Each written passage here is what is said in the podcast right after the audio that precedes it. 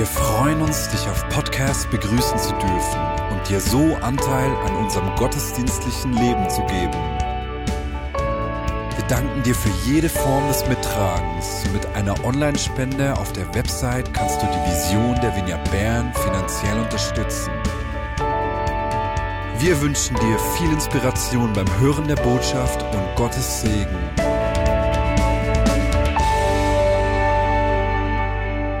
Euer Thema ist seit einigen Wochen All In. Das heißt so viel wie sich ganz hingeben. Nachfolge mit Haut und Haaren. Für diesen Glauben etwas riskieren, nicht ständig auf Nummer sicher gehen, etwas riskieren, wenn es um Gott und sein Königreich geht. All in.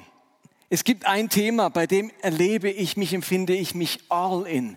Da möchte ich was riskieren. Da möchte ich mit Haut und Haaren unterwegs sein, darüber sprechen. Ich habe mir auch gesagt, wenn ich jetzt ähm, noch mal eine Predigt hier halten kann, dann möchte ich über das sprechen, wo ich mich all in fühle und wo ich glaube, dass ich möchte über, über zwei Geschichten sprechen, äh, die Jesus erlebt hat und wo ich glaube, bei dem Thema war auch er all in. Das war sein großes Thema. Und ihr habt von mir den Satz vielleicht schon ein paar Mal gehört, der ist für mich wie auch biografisch von meiner Geschichte her, von meinen Brüchen her, zu dem großen Leitsatz meines Lebens geworden. Der Satz, wo ich glaube, den hat mir Gott anvertraut. Mit dem soll ich evangelisieren, mit dem, ähm, den soll ich verkündigen, mit dem will ich hausieren gehen. Nämlich folgender Gedanke. Ich, ich glaube, Kirche muss der barmherzigste Ort der Welt sein. Das darf niemand besser können als wir. Kirche muss der barmherzigste Ort der Welt sein. Das ist eine Botschaft, empfinde ich, die Gott mir anvertraut, über die will ich heute sprechen. Und Barmherzigkeit ist so ein besonderes, eine, so eine besondere Emotion.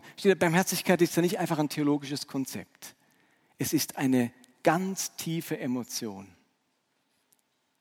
Weiß ich, wer von euch mitbekommen hat von, diesem Tra von dieser Tragödie, dass in Malaga, Spanien, dieser zweijährige Junge in diesen 70 Meter tiefen Schacht gestürzt ist und sie jetzt 14 Tage lang versucht haben, dieses Kind zu retten. Und jetzt haben sie es gestern tot dort rausgeholt. Und ich weiß nicht, wie es euch ging, aber schon von Anfang an, als ich das erste Mal las, habe ich so ein tiefes Erbarmen verspürt für diese Situation, für dieses Kind, für diese Eltern. Die haben ja 2017 schon mal ein Kind an der Krankheit verloren. Und man spürt so, so ein tiefes Mitleid und Erbarmen. Und wenn ihr mal in euch hineinhört, was ist eigentlich Erbarmen? Was ist das für ein Gefühl? Und, und man spürt, auf der einen Seite ist Erbarmen etwas Schmerzhaftes, da tut etwas weh. Erbarmen ist schmerzhaft. Und auf der anderen Seite ist es ein gewisser Ausdruck von Liebe, Erbarmen. Man empfindet so eine Zuneigung. Es ist eine geheimnisvolle Verbundenheit, die Erbarmen mit sich bringt. Es, es schafft so eine ganz eigenartige Nähe zu der Geschichte ein ganz besonderes Gefühl. Es ist, es ist noch was anderes wie Liebe. Liebe ist vor allem positiv. Liebe stellt eben diese Nähe, diese Verbundenheit her. Erbarmen hat auch noch so eine schmerzhafte Komponente. Es ist so, so eine, ein doppelt Gefühl, ein ganz besonderes Gefühl. Oder ähm, erinnert euch vielleicht vor ein paar Jahren der Flüchtlingskrise, als mir das Bild durch die, die Medien ging von diesem Flüchtlingskind, das so tot am Strand angespült war. Und man hat auch dieses Gefühl wieder gespürt, die Verbundenheit mit der Familie, mit der Situation, mit dem Kind ähm, und gleichzeitig den großen Schmerz über das, was da geschieht. Oder heute vor, vor 73 Jahren wurde Auschwitz befreit. Und wenn man die Geschichten liest von den Menschen, was die dort erlebt haben, dann kommt auch wieder dieses Gefühl von tiefem Schmerz und gleichzeitig einer intensiven Verbundenheit mit all diesen Menschen. Erbarmen, Barmherzigkeit ist ein ganz, ganz besonderes Gefühl. Ein Gefühl, das ich noch mehr in meinem Leben mir wünsche, von dem ich will, dass es noch mehr Platz in meinem Herzen einnimmt. Ich möchte noch mehr fähig werden zur Barmherzigkeit. Es macht mich auf ganz besondere Weise lebendig. Merkt ihr das auch? Wenn man sich erbarmt, spürt man, wie lebendig man ist. Dass einen etwas berührt, dass einen etwas mitnimmt, dass man diesen Schmerz und diese Zuneigung empfindet. Das lässt einen sich lebendig fühlen. Und wir alle merken, wenn in uns etwas abstirbt, erkaltet, dann geht uns auch diese Emotion verloren. Barmherzigkeit. All in für Barmherzigkeit. Und Kirche muss der barmherzigste Ort der Welt sein. Besonders für Kirche ist Barmherzigkeit relevant. Es ist eines der Dinge, die es nur in Relation gibt. In Relation heißt in Beziehung. Versteht ihr, ihr könnt Heiligkeit ganz für euch selbst leben. Reinheit, ein ganz wichtiges alttestamentliches Konzept, da braucht ihr niemand anderen dafür. Da konnten die Eremiten und die Wüstenheiligen in eine Höhle gehen und konnten an ihrer Reinheit und an ihrer Heiligkeit arbeiten. Du kannst aber nicht in der Höhle, in der Wüste Barmherzigkeit üben. Da braucht es immer ein Gegenüber. Barmherzigkeit ist das, wie auch die Liebe, die Emotion, das theologische ähm, Konzept, das auf Gemeinschaft angelegt ist. Also wenn eine Gemeinschaft sich mit etwas auseinandersetzen muss, dann eben ganz stark mit dem Thema Barmherzigkeit. So, das war alles Vorrede. Ich will noch gar nicht mehr. Also es geht um Barmherzigkeit. Und ich möchte euch zwei Geschichten aufzeigen, in denen sich Jesus ganz intensiv mit Barmherzigkeit auseinandersetzt und wie für mich ein völlig neues Konzept, neue Gedanken zum Thema Barmherzigkeit schildert, und zwar im Kontrast, im Gegensatz zum Konzept von Heiligkeit und Reinheit. Und meine These, die ich heute äh, erläutern möchte, lautet, barmherzig ist das neue Heilig. Barmherzig ist das neue Heilig. Zwei Geschichten dazu. Die eine steht in Matthäus 9. Es ist die Geschichte von Jesus und dem Zolleinnehmer. Ich lese euch vor. Matthäus 9 ab, Vers 9. Als Jesus weiterging und am Zollhaus vorbeikam, sah er dort einen Mann sitzen. Er hieß Matthäus. Jesus sagte zu ihm, folge mir nach. Da stand Matthäus auf und folgte Jesus. Später war Jesus im Haus des Matthäus zu Gast. Viele Zolleinnehmer und andere Leute, die als Sünder galten, waren gekommen und nahmen zusammen mit ihm und seinen Jüngern an dem Essen teil. Als die Pharisäer das sahen, sagten sie zu den Jüngern, wie kann euer Meister nur zusammen mit Zolleinnehmern und Sündern essen?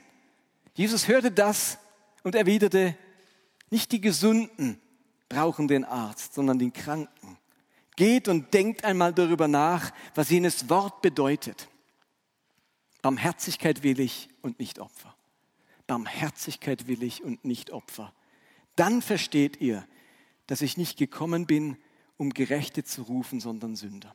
Es geht mir um diesen einen Satz, den Jesus hier zitiert, nämlich Barmherzigkeit will ich und nicht Opfer. Dieser Satz ist ein Zitat aus dem Alten Testament. Der Satz stammt aus dem Propheten Hosea, Kapitel 6, Vers 6. Und es ist meines Wissens nach der einzige Satz, den Jesus an zwei unterschiedlichen Gelegenheiten zitiert. Wir schauen uns beide Geschichten an. An beiden Stellen zitiert Jesus Hosea 6, Vers 6. Barmherzigkeit will ich, sagt Gott, und nicht Opfer. In welchem Kontext sagt Jesus jetzt diesen Satz? Was ist da vorgefallen? Jesus ist im Haus eines Zöllners. Und ihr müsst euch vorstellen, zur damaligen Zeit galten Zöllner ähm, das, war, das Wort Zöllner und das Wort Sünder war synonym, austauschbar, das war das Gleiche. Zöllner war kein angesehener Beruf, das war ein verachteter Beruf.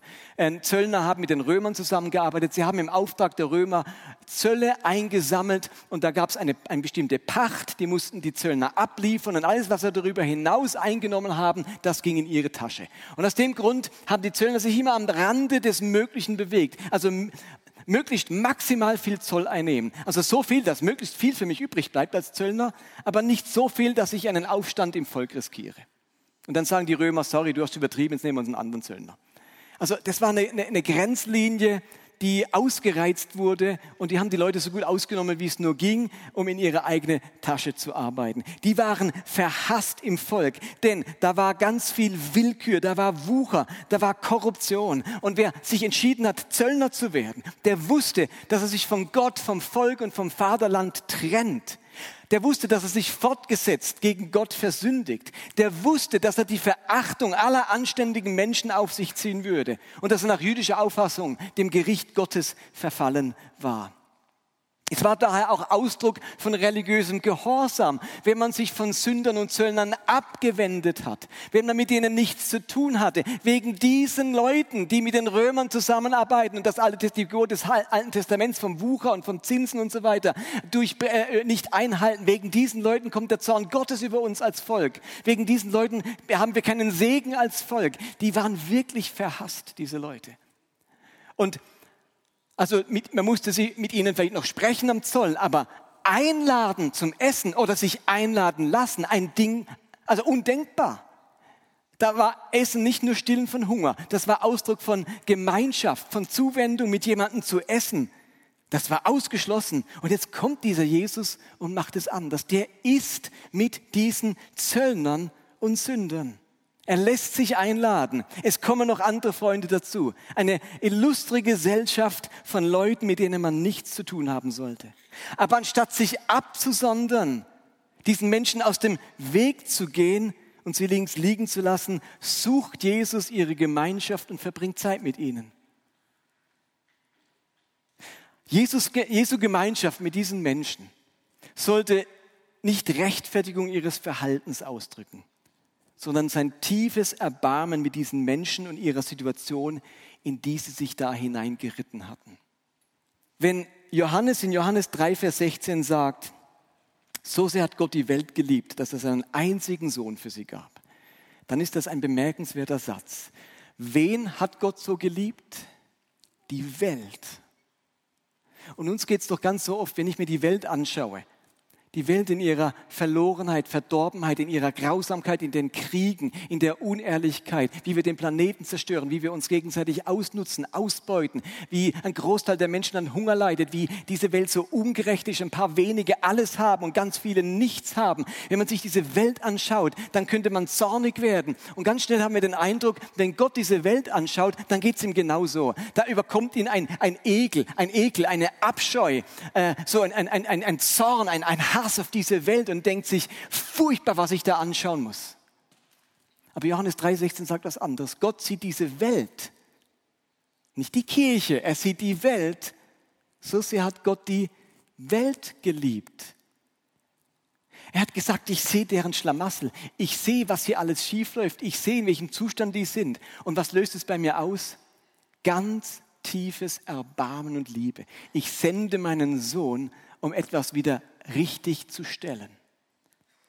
Also das Kreuz löst die Liebe Gottes nicht aus. Das Kreuz ist Ausdruck der Liebe Gottes. Versteht ihr? Wir denken so oft, es braucht das Kreuz, damit Gott wieder hinschauen kann, damit Gott wieder lieben kann. Nein, Gott liebt diese Welt und darum kommt Jesus und geht ans Kreuz.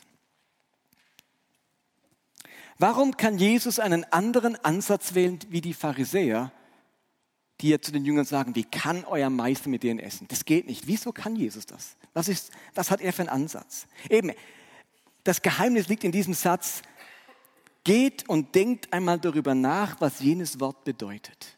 Barmherzigkeit will ich und nicht Opfer. Ich interessant, wie Jesus den Satz einleitet. Geht hin und, und denkt bitte mal darüber nach. Im Sinne von, ihr versteht den Satz falsch ihr habt den Satz noch nicht verstanden. Es wird Zeit, dass ihr mal nach hingeht, euch mal hinsetzt und euch Gedanken über diesen Satz macht. Was bedeutet dieser Satz? Was meint er mit diesem Satz? Was, was bedeutet der Satz, Barmherzigkeit will ich und nicht Opfer? Opfer, das steht im Alten Testament ganz stark für das Thema Reinheit. Opfer waren notwendig, um sich von persönlicher Verunreinigung zu befreien. Verunreinigung durch Schuld und Sünde, die man begangen hat. Verunreinigung durch, unreine Menschen, mit denen man zu tun hatte, oder durch unreine Gegenstände, die man berührt hat. Verunreinigungen durch Ausflüsse am Körper, die man hatte. Verunreinigungen durch Tote, mit denen man in Berührung kam. Und nun entwickelt das Alte Testament eine ausführliche Opfertheologie. Kapitelweise wird berichtet, welche Opfer man für welche Verunreinigung zu bringen hat. Brandopfer, Speiseopfer, Hebopfer, Dankopfer, Rauchopfer, Sündopfer, Schuldopfer, Schwingopfer. Also ganz viele, für jeden Anlass ein Opfer. So wie für jeden Schmutz ein Reinigungsmittel, für jede Verunreinigung ein Opfer. Also all diese Opfer verfolgen einen Zweck, die Wiederherstellung der persönlichen Reinheit und Heiligkeit. Diese Opfer dienen meiner Frömmigkeit, meiner persönlichen Heiligung. Durch diese Opfer werde ich wieder heilig, ich werde wieder wohlgefällig, ich werde wieder rein. Ich kann jetzt wieder vor Gott treten und ihm dienen. Und genau in dieser Welt leben die Pharisäer und das ist auch ihr höchstes Ziel. Sie wollen ihre persönliche Reinheit bewahren. Ihr Eindruck ist, das ist das Wichtigste, was Gott von ihnen will. Das scheint der Tenor im Alten Testament zu sein. Achte auf deine Reinheit und Heiligkeit. Achtung, Warnung vor aller Verunreinigung. Und Jesus bringt jetzt ein völlig neues Konzept, einen neuen Fahrplan in diese Menschheit. Und er macht deutlich, dass Gott Barmherzigkeit wichtiger ist und lieber ist als Opfer und Opfer als, als Synonym für all das, was da dahinter steht, die persönliche Heiligung und Reinheit. Barmherzig mit Menschen umzugehen hat Vorrang vor der selbstbezogenen Bemühung um die eigene Frömmigkeit und Heiligkeit. In anderen Worten, Barmherzigkeit ist wichtiger als Heiligkeit. Oder nochmal anders ausgedrückt, Barmherzigkeit ist die neue Heiligkeit. Und genau deswegen wählt Jesus eben nicht den Weg der Absonderung, sondern den Weg der Zuwendung. Genau deswegen bringt Jesus nicht seine eigene Frömmigkeit in Sicherheit, angesichts von Zöllnern und Sündern, sondern er lässt sich auf diese Menschen ein und bringt damit Gottes Erbarmen zum Ausdruck und stellt sich als Arzt ihrer Seele zur Verfügung. Und das war die Tendenz der, des pharisäischen Judentums. Ich bringe meine Frömmigkeit und meine Reinheit in Sicherheit überall dort, wo ich Unreinheit begegne. Das, das beste Beispiel für dieses Verhalten ist, ist die Geschichte vom barmherzigen Samariter. Da liegt einer verletzt am Boden, wahrscheinlich blutend, man weiß nicht, ob er noch lebt oder schon tot ist. Und dann kommen die beiden Vertreter der jüdischen Heiligkeit vorbei. Priester, für die Heiligkeit und Reinheit ganz besonders wichtig ist, sonst dürfen sie nicht mal im Tempel dienen. Die können ja nur vor Gott stehen, wenn sie rein sind. Die müssen ja immer erst für sich opfern, bevor sie fürs Volk opfern können. Die Vertreter der jüdischen Heiligkeit kommen vorbei und sie bringen ihre Reinheit in Sicherheit angesichts dieses Verletzten. Und sie wechseln die Straßenseite. Und ihre Reinheit geht und ihre persönliche Heiligkeit geht auf Kosten der Barmherzigkeit. Steht ihr? Und Jesus erlebt das und sagt, ihr habt das nicht verstanden. Hosea hat es euch schon gesagt, Gott will Barmherzigkeit, nicht Opfer. Schon eine radikale Aussage. Ich denke, als hätte es nicht heißen können, Gott will nicht nur Opfer, sondern auch Barmherzigkeit. Es wäre irgendwie so ein Kompromiss. Sind alle zufrieden. Aber Hosea sagt, Gott will Barmherzigkeit, nicht Opfer. Also man muss es so radikal ausdrücken, wenn man so weit davon weggekommen ist. Also diese erste Geschichte erzählt uns, Gott will Barmherzigkeit und nicht Opfer. Das heißt Zuwendung statt Abwendung. Barmherzigkeit statt Konzentration auf meine eigene Frömmigkeit. Die erste Geschichte verstanden? Hallo? Gut. Zweite Geschichte ereignet sich ein paar Kapitel später in Matthäus 12. Dort steht folgendes ab Vers 1.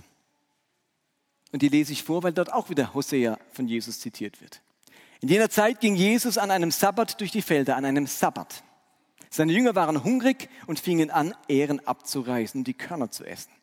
Als die Pharisäer das sahen, sagten sie zu ihm, was deine Jünger da tun, ist am Sabbat nicht erlaubt.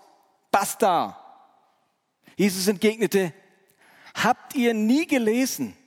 Jetzt bringt er zwei Beispiele. Was David, König David tat, als er und seine Begleiter Hunger hatten wie er ins Haus Gottes ging und wie sie die geweihten Brote aßen, die doch weder er noch seine Begleiter essen durften, sondern nur die Priester? Habt ihr das nie gelesen? Oder habt ihr nicht im Gesetz gelesen, dass die Priester auch am Sabbat im Tempel Dienst tun? Sie übertreten also das, die Sabbatvorschriften und werden trotzdem nicht schuldig. Und ich sage euch, hier ist einer, der mehr ist als der Tempel. Wenn ihr begriffen hättet, was das heißt, und jetzt kommt's, Barmherzigkeit will ich und nicht Opfer, dann hättet ihr nicht Unschuldige verurteilt, also hier meine Jünger. Denn der Menschensohn ist Herr über den Sabbat. Also was ereignet sich hier? Die ganze Bande ist unterwegs am Sabbat und die Jünger haben ziemlich Kohldampf. Kann man ja nachvollziehen. Auf Wanderschaft, viele Kilometer und nicht überall gerade der McDonalds oder die Dönerbude in der Nähe. Und vielleicht schon eine ganze Weile nichts mehr gegessen. Und jetzt laufen sie an einem Feld vorbei, dort hat es Ähren, dann reißen die die Ähren ab, raufen die Körner aus und essen die. Jetzt sagen die Pharisäer, das ist strengstens verboten. Und wisst ihr was?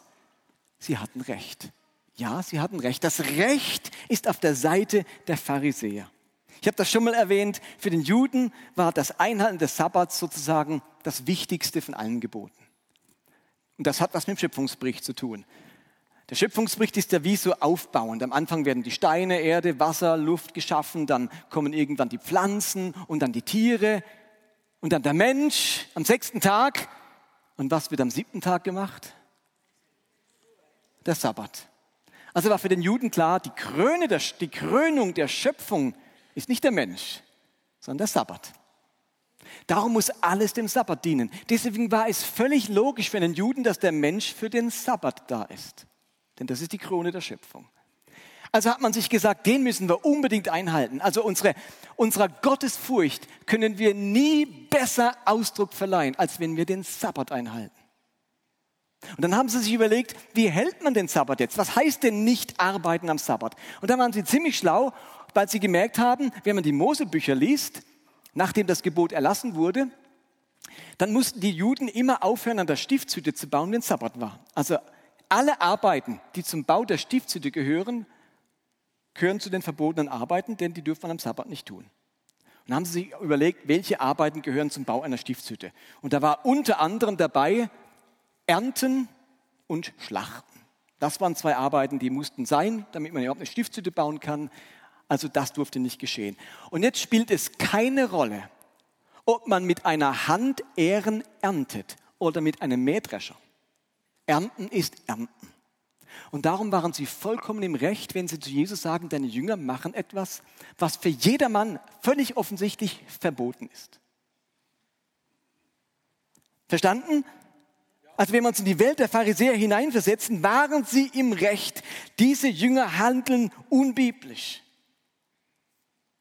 Und was macht jetzt Jesus? Jesus bringt nun in diesem Text zwei Beispiele, die deutlich machen sollen, dass Gebote unter bestimmten Umständen ihre Gültigkeit verlieren können. Im ersten Fall erzählt er, wie sich David, als er noch nicht König war, mit einigen Kameraden in einer großen Notlage war. Er wird verfolgt und die Gefahr ist, dass er jetzt vor lauter Hunger so entkräftet ist, dass ihn die Feinde erwischen und ihn töten. Und in dieser großen Gefahr, dass Gottes auserwählter Thronfolger zu Tode kommt, geht er in die Stiftshütte, zur Stiftshütte und der Priester, er isst dann die Brote, die Schaubrote in der Stiftshütte, die nur explizit der Priester essen durfte, kein anderer. Unter Todesstrafe durfte das kein anderer essen. Und es isst der David diese Brote und seine Kollegen. Und die zweite Geschichte ist die, dass eben der Priester und Levit am Sabbat Opfer bringt und damit Tiere schlachten muss. Und Schlachten war verboten und werden auch nicht schuldig. Also Jesus erwähnt diese beiden Beispiele, um zu zeigen, dass unter bestimmten Umständen Gebote entschärft oder man könnte auch sagen, als ungültig erklärt werden können. Es gibt also Umstände, die zur Entschärfung biblischer Gebote führen können. Und Jesus hat in seinen Reden und Predigten das immer wieder getan, und zwar zweierlei. Er hat bestimmte Gebote entschärft. Und an, das heißt, dann waren unter bestimmten Umständen Dinge möglich, die sonst verboten waren. Jesus hat aber auch verschiedene Gebote verschärft. Dinge, die eigentlich erlaubt waren, gehörten jetzt plötzlich in die Kategorie des Verbotenen. Es wäre also falsch zu denken, dass Jesus einfach nur der lockere Rabbi war, bei dem alles halb so schlimm ist, denn er hat nicht nur entschärft, er hat auch drastisch verschärft. Jesus ging es nämlich nicht um die Frage von mehr oder weniger streng, sondern um die Anwendung eines neuen ethischen Maßstabs. Und diesen Maßstab, den formuliert er eben hier in dieser Geschichte und in der anderen Geschichte wenn ihr begriffen hätte, was das heißt, Barmherzigkeit will ich und nicht Opfer, dann hättet ihr nicht Unschuldige verurteilt. Ist ja spannend. Für die Pharisäer sind die Jünger Schuldige. Die haben sich gerade schuldig gemacht. Und Jesus nennt sie Unschuldige. Also er beurteilt ihr Handeln konträr zu den Pharisäern. Für sie sind sie schuldig, für ihn sind sie unschuldig. Warum sind sie unschuldig? Weil er einen anderen Blick auf dieses Gebot hat. Sein Maßstab ist nämlich nicht den, den die Pharisäer hatten, sondern Jesu Maßstab, ob er ein Gebot entschärft oder ob ein anderes Gebot verschärft, ist nicht die Frage, womit ein größeres Opfer verbunden ist, sondern was zu mehr Barmherzigkeit führt, was das Barmherzigere ist. Es war das Barmherzigere, David diese Brote zu geben, obwohl es verboten war. Das ist doch ganz enorm. Das steht so im Alten Testament und jetzt könnte man sagen, hat sich da irgendwie eingeschlichen. Hoffentlich kommt jetzt Jesus, stellt mal klar, also sowas geht dann gar nicht, gell? Steht da in der Bibel und jetzt, jetzt sage ich mal, das geht also gar nicht. Die Schaubrote essen. Zum Glück ist Gott ein Gott, der vergibt. Macht Jesus nicht, sondern er sagt, dieses Gebot hat im Angesicht der Barmherzigkeit seine Gültigkeit verloren. Beziehungsweise wir beurteilen es aus der Sicht der Barmherzigkeit und dann darf man sogar die Schaubrote essen. Es geht also wiederum nicht um die Frage, welches Verhalten dient meiner persönlichen Heiligkeit und Reinheit am ehesten, sondern viel, viel mehr um die Frage, welches Verhalten macht mich zum barmherzigeren Menschen. Gehorsam misst sich an der Barmherzigkeit. Gott scheint es also lieber zu sein, dass seine Nachfolger zu barmherzigeren Menschen werden, als dass sie zu vollkommeneren und religiöseren Menschen werden. Ist doch ganz spannend. In der Bergpredigt steht in Kapitel 6, wird vieles aufgezählt, Feindesliebe und der ganze Abschnitt mit der Feindesliebe und wer nur seine Freunde liebt, das kann ja jeder. Und da heißt es am Schluss dieses Abschnitts, ihr sollt vollkommen sein, wie euer Vater im Himmel vollkommen ist. Dieser Satz könnte einen auf eine bestimmte Fährte locken, nämlich dass es um Heiligkeit, Reinheit, Vollkommenheit geht, was Gott will. Jetzt wird aber im Lukas-Evangelium gleiche, der gleiche Text wiederholt. Da finden wir auch nochmal die Bergpredigt wiederholt. Genau derselbe Text, Feindesliebe äh, und nicht nur den Freunden Gutes tun. Und dann kommt auch der Schlusssatz, ihr sollt, wie euer Vater im Himmel vollkommen ist. Und es steht dort nicht, voll, äh, Entschuldigung, das heißt dann, also Matthäus heißt, ihr sollt vollkommen sein, wie euer Vater im Himmel vollkommen ist. Was ist der Schlusssatz bei Lukas? Ihr sollt barmherzig sein, wie euer Vater im Himmel barmherzig ist. Also die Konkretisierung des Vollkommenseins zeigt sich in der Barmherzigkeit. Also ich bin dann so vollkommen wie der Vater im Himmel, wenn ich mich in gleicher Weise um Barmherzigkeit bemühe. Also wenn ich sage, Gehorsam zeigt sich in der Barmherzigkeit, kann ich sagen, Vollkommenheit zeigt sich in der Barmherzigkeit. Möchte ich noch ein paar Beispiele bringen, wo Jesus Gebote entschärft oder verschärft.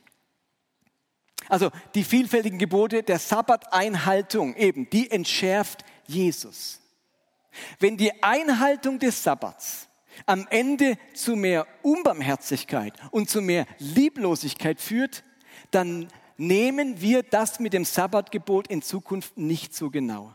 Und darum heilt Jesus am Sabbat. Erinnert euch an die Geschichte der, der verkrüppelten Frau, die seit 18 Jahren verkrüppelt ist und Jesus heilt sie am Sabbat. Und die Pharisäer sagen alle, Jesus, musste das sein? Hätte die Frau nicht einen Tag länger warten können? Ich meine, wenn man 18 Jahre krank ist, was macht denn da ein Tag aus? So redet man angesichts von Reinheit und Heiligkeit. Jesus heilt die Frau am Sabbat und wartet keinen Tag länger. So handelt man angesichts der Barmherzigkeit. Und deswegen kann Jesus eben äh, diese Frau heilen. Deswegen heilt er am Sabbat. Darum erlaubt er Hungrigen, sich auch am Sabbat Speise zu organisieren. Und er kann dann formulieren, im Gegensatz zu der jüdischen Logik, der Sabbat ist für den Menschen da und nicht der Mensch für den Sabbat. So redet man angesichts von Barmherzigkeit. Das ist eine, in der Tat eine neue Bewertung des Sabbatgebotes aus der Perspektive der Barmherzigkeit. Ein anderes Gebiet, wo Jesus Gebote entschärft, sind all die vielfältigen Reinheitsgebote des Alten Testaments. Jesus kann es deutlich machen, dass wahre Reinheit in barmherzigen Verhalten und nicht in konsequenter Absonderung besteht. Und daher ist Jesus mit Menschen, deren Gemeinschaft eigentlich verboten war, von denen man sich absondern musste. Und darum lässt sich Jesus von Menschen berühren, wie der blutflüssigen Frau, vor der man sich nicht hätte berühren lassen dürfen. Und darum lässt Jesus die Ehebrecherin in Johannes 8 ungeschoren davonkommen, weil eine zweite Chance barmherziger ist wie eine tote Jüdin. Und Jesus hat als letztes auch die Speisegebote entschärft und hat alle Speisen für rein erklärt. Jetzt durfte man essen, was Gott geschaffen hat und mit Dankbarkeit empfangen. Markus 7, da erklärt er alle Speisen für rein. Unerhört. Wenn man weiß, wie viele Speisegebote es im Alten Testament gibt, Levitikus 11, ein ganzes Kapitel nur mit Speisegebote. Und jetzt kommt dieser Jesus und sagt, erklärt alle Speisen für rein. Macht deutlich, das macht niemanden heilig. Auf, auf Scampis und auf was darf man alles nicht essen? Hasenbraten verzichten, das hat noch niemand heiliger gemacht. Aber das ist ein Paradigmenwechsel. Und wisst ihr, was jetzt spannend ist? Paulus betont das ja auch ganz stark. Also Paulus geht so weit, Apostelkonzil und später Paulus im, im Korintherbrief, dass er sagt, also eben, ihr könnt essen, was ihr wollt, auch Götzenopferfleisch, ihr könnt sogar Götzenopferfleisch essen, ist einfach nur Fleisch. Ist nur Fleisch. Und dann landet Paulus in Römer 14 in einem Kapitel, wo er plötzlich vor eine interessante Tatsache gestellt ist. In der Gemeinde in Rom hat es Leute, die kommen nicht so einfach über das Götzenopferfleisch hinweg. Die haben das so lange als Götzenopferfleisch betrachtet, die können nicht einfach sagen, es ist doch nur Fleisch. Die kriegen das nicht fertig. Die, die haben da ungeheure Gewissenskonflikte. Und was sagt Paulus jetzt? Angesichts dieser Tatsache, dass da Menschen sind, die, die nicht damit klarkommen.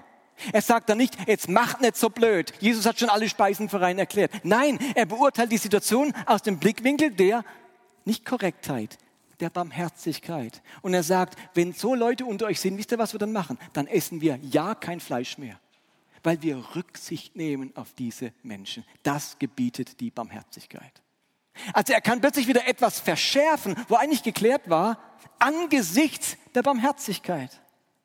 Das ist so das, wo, wo die Menschen im Neuen Testament verstanden hatten.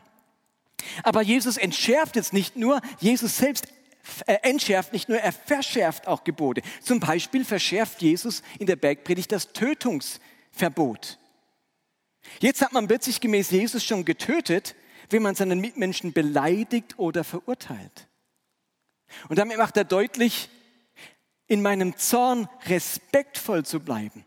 Das verlangt eben die Barmherzigkeit. Und darum reicht es eben nicht aus, sich nur mit physischer Gewalt zurückzuhalten. Es darf auch keine verbale Gewalt geben im Angesicht der Barmherzigkeit. Und unter anderem verschärft Jesus in der Bergpredigt das Ehebruchsverbot.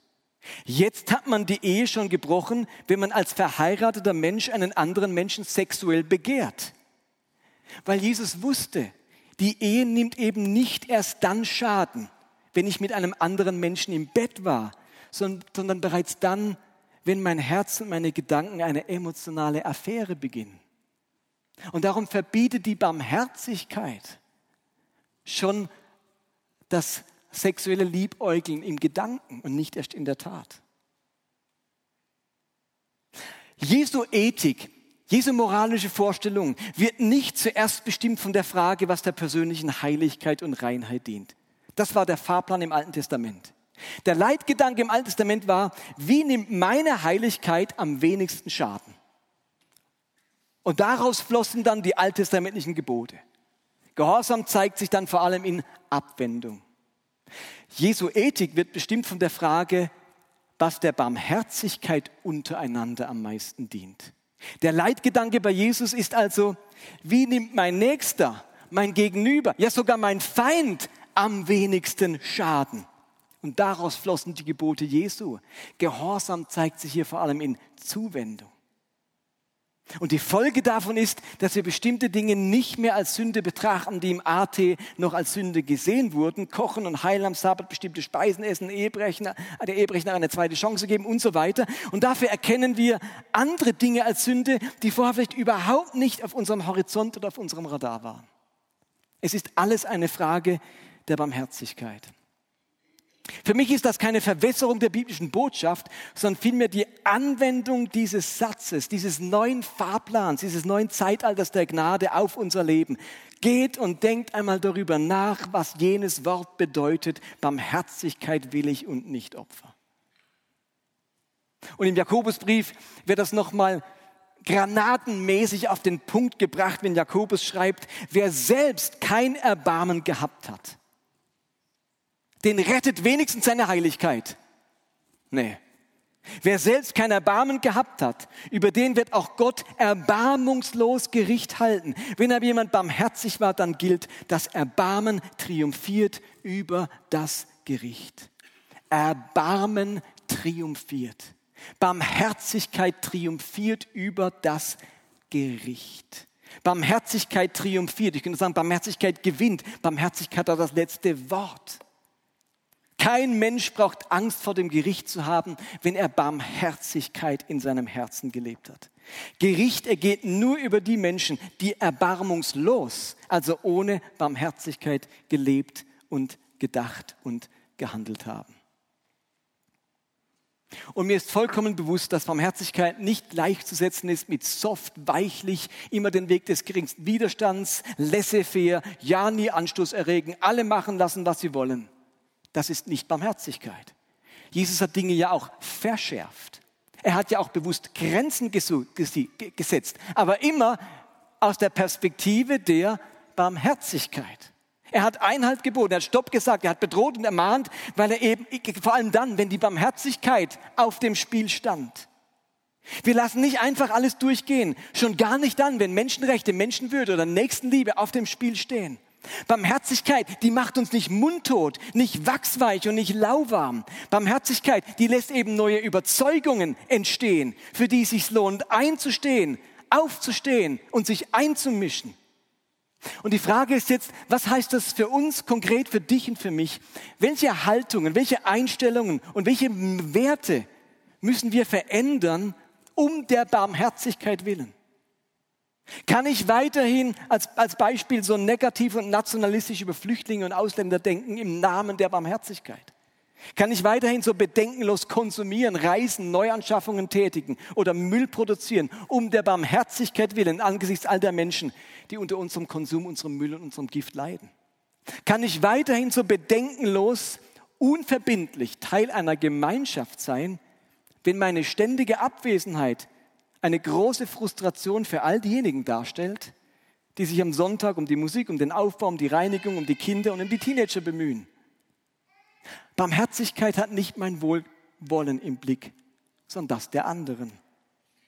Und genau diese Kultur, dieses gemeinschaftsbestimmende Element der Barmherzigkeit wünsche ich unserer Vineyard-Gemeinschaft, wünsche ich der Vineyard Bern, in dem jeder Einzelne, jedem Einzelnen dieses Wort, dieser Satz zum Lebensstil wird. Geht hin und denkt einmal darüber nach. Barmherzigkeit will ich, nicht Opfer. Amen. Himmlischer Vater, Gott, du bist die Liebe. Gott ist Liebe. Aus deinem Wesen strömt Barmherzigkeit. Herr, ich danke dir, dass du Lust auf Barmherzigkeit hast. Ich danke, dass Barmherzigkeit nicht der zweitbeste Weg ist. So das, was kommt, wenn das andere nicht funktioniert, dann erbarmst du dich halt. Nein, du hast Lust auf Erbarmen. Das ist dir zuvorderst. Das liebst du. Dazu tendierst du. Das sprudelt aus dir heraus. Du bist die Quelle der Liebe und des Erbarmens. Das macht mich glücklich. Das lässt mich begeistert sein. Und ich danke dir, Vater, dass du in Jesus genau das geoffenbart hast. Wer mich sieht, der sieht den Vater. Wer die Barmherzigkeit Jesus sieht, der sieht die Barmherzigkeit Gottes. Und dafür danke ich dir für die Korrektur unseres Gottesbildes und unseres Verständnisses von Leben und Glauben. Und ich bitte dich, dass du uns allen, der Vineyard Bern, ähm, diese, diesen Weg, diese Entwicklung schenkst, dass wir miteinander sagen können, jawohl, Kirche soll der barmherzigste Ort der Welt sein. Das sollen Menschen spüren und sehen, das sollen sie von weitem riechen, dass Kirche der barmherzigste Ort der Welt ist. Wer Barmherzigkeit braucht in dieser Welt, der geht zur Kirche. Darum bitte ich dich von ganzem Herzen, lass dein Reich unter uns genauso gebaut werden. Im Namen Jesu. Amen.